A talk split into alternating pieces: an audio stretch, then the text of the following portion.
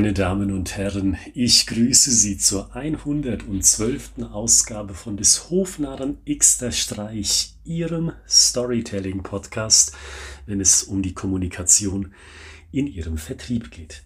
Hingucken, ob die Story wirkt. Das ist das heutige Thema, das Thema der heutigen Episode. Und ich habe das Thema gewählt, weil mir ziemlich häufig in der einen oder in der anderen Form die Situation begegnet, dass ein Kunde zu mir sagt, super, Herr Gritzmann, jetzt sind wir fertig mit der Weiterbildung, jetzt lassen Sie uns mal in ein paar Monaten schauen, ob die Stories, die wir gefunden haben, überhaupt funktionieren. Die Idee dahinter ist, so vermute ich das zumindestens, dass sich diese Entscheider anschauen, wie viele neue Aufträge reinkommen in einem Quartal zum Beispiel oder wie viel messbar mehr Aufträge reinkommen verglichen mit dem darauffolgenden Quartal oder mit der Situation von vor einem Jahr und so weiter. Und da muss ich schmunzeln innerlich, so sehr ich diese Denkweise auch verstehe. Schmunzeln muss ich deshalb, und das ist auch das Learning, das ich Ihnen heute für diese Episode mitgeben möchte, ich muss also schmunzeln, weil ich mir denke, nee, so lange brauchen Sie doch gar nicht. Sie können doch schon während der Story selbst sehen, ob die ankommt oder nicht. Und ich glaube, gerade wenn Sie ein bisschen länger bei dieser Podcast-Serie mit dabei sind, kennen Sie mich schon ein Stück weit und wissen, dass ich eher zu den direkteren Typen gehöre.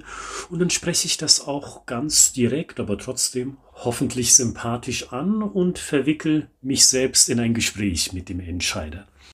Und bei manchen dieser Gespräche finde ich heraus, dass manche Führungskräfte oder direkt die Außendienstverkäufer Probleme damit haben, Körpersprache zu lesen. Und genau darauf möchte ich heute Ihren Fokus legen. Lesen Sie doch die Körpersprache Ihres Gegenübers im Außendiensteinsatz oder auch über Zoom, was ja dieser Tage ganz populär ist. Lesen Sie doch mal die Körpersprache ganz genau, um zu gucken, kommt das, was ich präsentiere in Form einer Geschichte überhaupt beim Gegenüber an? Will die Person die mir gegenüber sitzt, es überhaupt hören.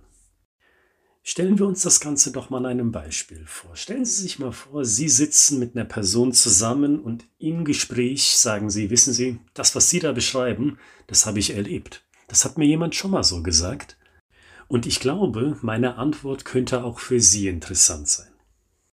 Wenn Sie dann bei dem Gegenüber ein steifes Gesicht sehen, ein Gesicht, wo nicht viel los ist, oder vielleicht sogar sind die Mundwinkel nach unten gezogen, oder das Lächeln, das ist ein aufgesetztes Lächeln, weil das Lächeln nicht die Augen erreicht. Sie kennen das ja, wenn man richtig authentisch lächelt, da lacht das Auge mit, da bilden sich diese kleinen Fältchen um das Auge, die Augen strahlen und man merkt, da ist jemand wirklich erfreut, in einer Weise wirklich begeistert, interessiert, engagiert und so weiter.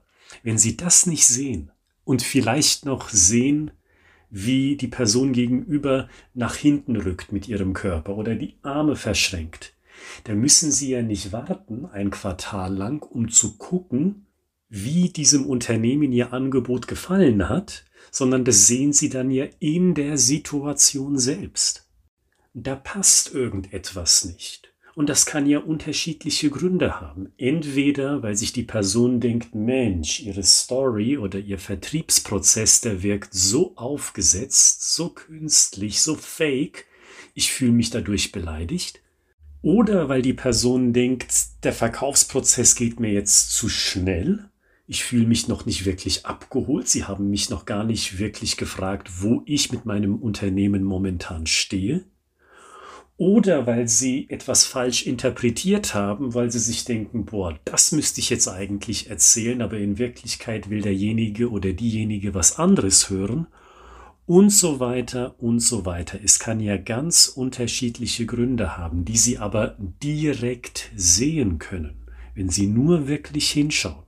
Also mein Mantra, mein Learning für Sie heute, hinschauen. Schauen Sie hin und machen Sie vor allen Dingen auch mehr, weil das anschauen und bewusst werden ist die eine Sache. Aber wenn Sie dann die Story trotzdem weiter erzählen würden, das einfach durchpreschen würden, naja, dann haben sie ja nichts gewonnen, auch wenn sie es bemerken. Also würde ich dann gar nicht auf diesem Pfad, den sie eingeschlagen haben, weitermachen. Ich würde nachfragen. Ich würde sagen, korrigieren Sie mich, wenn ich falsch liege, aber ich sehe noch Skepsis bei Ihnen. Gibt es noch etwas, was Sie mir mitteilen möchten? Bin ich auf dem richtigen Weg oder habe ich mich total verlaufen inhaltlich? Wo stehen Sie denn gerade? Sie sehen, Storytelling ist auch authentisch, ehrlich. Dieses Thema Authentizität, die wir so häufig in dieser Podcast-Reihe besprechen, das ist kein aufgesetzter Prozess, nichts gefaktes und gekünsteltes, sondern sie sagen einfach authentisch raus, was sie gerade im Kopf haben. Ob sie denken, diese Geschichte passt oder ich glaube, diese Erzählung, diese Situation bietet sich jetzt an oder auch wie in diesem Kontext, ich glaube, da kommt etwas nicht an.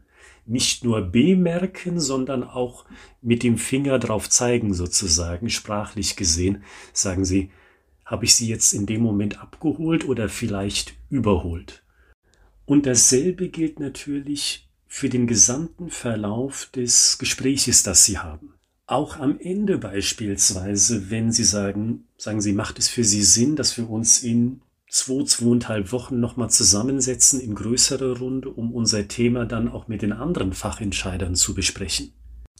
Wenn Sie dann so ein langsames, methodisches Nicken sehen, wo die Person ganz in sich selbst gekehrt ist, vielleicht sich noch leicht auf die Zunge beißt oder die Lippe so einkneift, so einfährt, dann sehen Sie ja auch direkt an der Person, da stimmt was nicht. Weil wenn ich von etwas angetan bin, wenn ich sage, okay, das war eine Story, die habe ich verstanden, ich habe jetzt ein klares Bild davon, was Sie meinen, und mir gefällt das, was ich da mental sehe vor meinen Augen, dann muss ich ja nicht in mich gekehrt so nicken, vielleicht noch nervös die Lippe einfahren.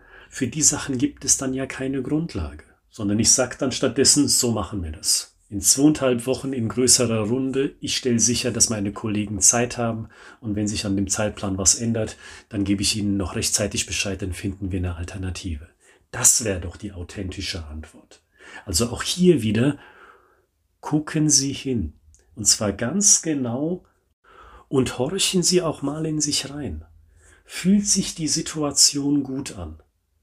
Und bedenken Sie, ich will jetzt mitnichten in eine esoterische Richtung abzweigen, sondern ich bin fest davon überzeugt, der Körper und Sie auf einer unbewussten Ebene, da merken Sie, ob was richtig läuft, ob was gut läuft oder ob was schlecht läuft. Hören Sie doch mal auf diese Signale, die unbewusst ins Bewusste an Sie herantreten.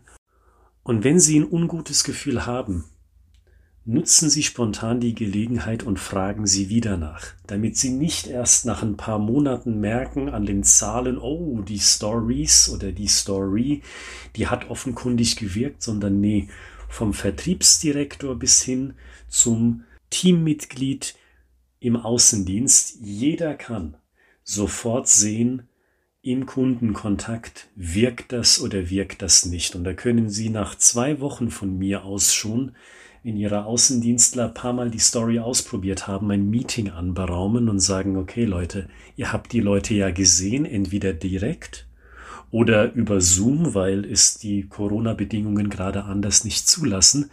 In jedem Fall, was habt ihr denn gesehen? Ich glaube, das funktioniert zum Teil sogar übers Telefon, wenn Sie mal ganz genau auf die Stimme achten.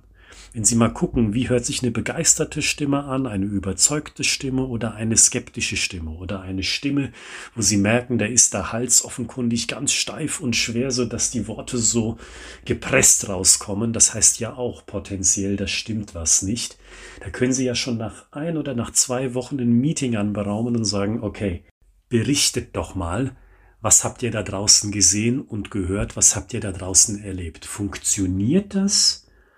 Oder glaubt ihr, dass da etwas nicht passt? Und wenn ja, habt ihr potenziell eine Idee, was passt denn da nicht? Das ist mein Learning für Sie heute, für diese Episode. Gucken Sie hin und hören Sie auch hin und hören Sie auch mal in sich hinein, um jederzeit zu schauen, bin ich wahrscheinlich auf einem guten Dampfer, bin ich auf einem guten Weg? Oder muss ich nachjustieren, muss ich nachfragen, muss den Kunden, den Entscheider nochmal versuchen abzuholen? Und so weiter und so fort. Dann können Sie viel schneller eingreifen in Ihre Prozesse, viel schneller nachkorrigieren, als dass Sie sagen, naja gut, ich, ich lasse mir mal ein oder zwei Quartale Zeit und dann schauen wir mal. Dann können wir ja nochmal evaluieren, was denn da die Storytelling-Methode gebracht hat.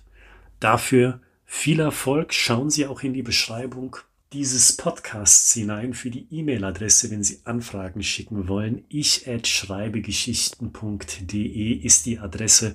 Und wenn Sie an den Fachbüchern, die ich geschrieben habe, Interesse haben, dann schauen Sie auch in die Beschreibung.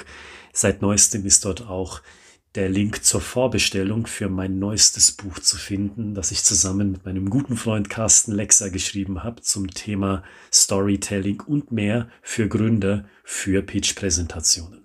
In dem Sinne, genießen Sie die neue Woche. Wir hören uns am Freitag mit Episode 113 und die Episode bringt Glück, ist ja auch nicht die 13., sondern die 113. Episode und bis dahin wünsche ich Ihnen alles Gute, bleiben Sie gesund.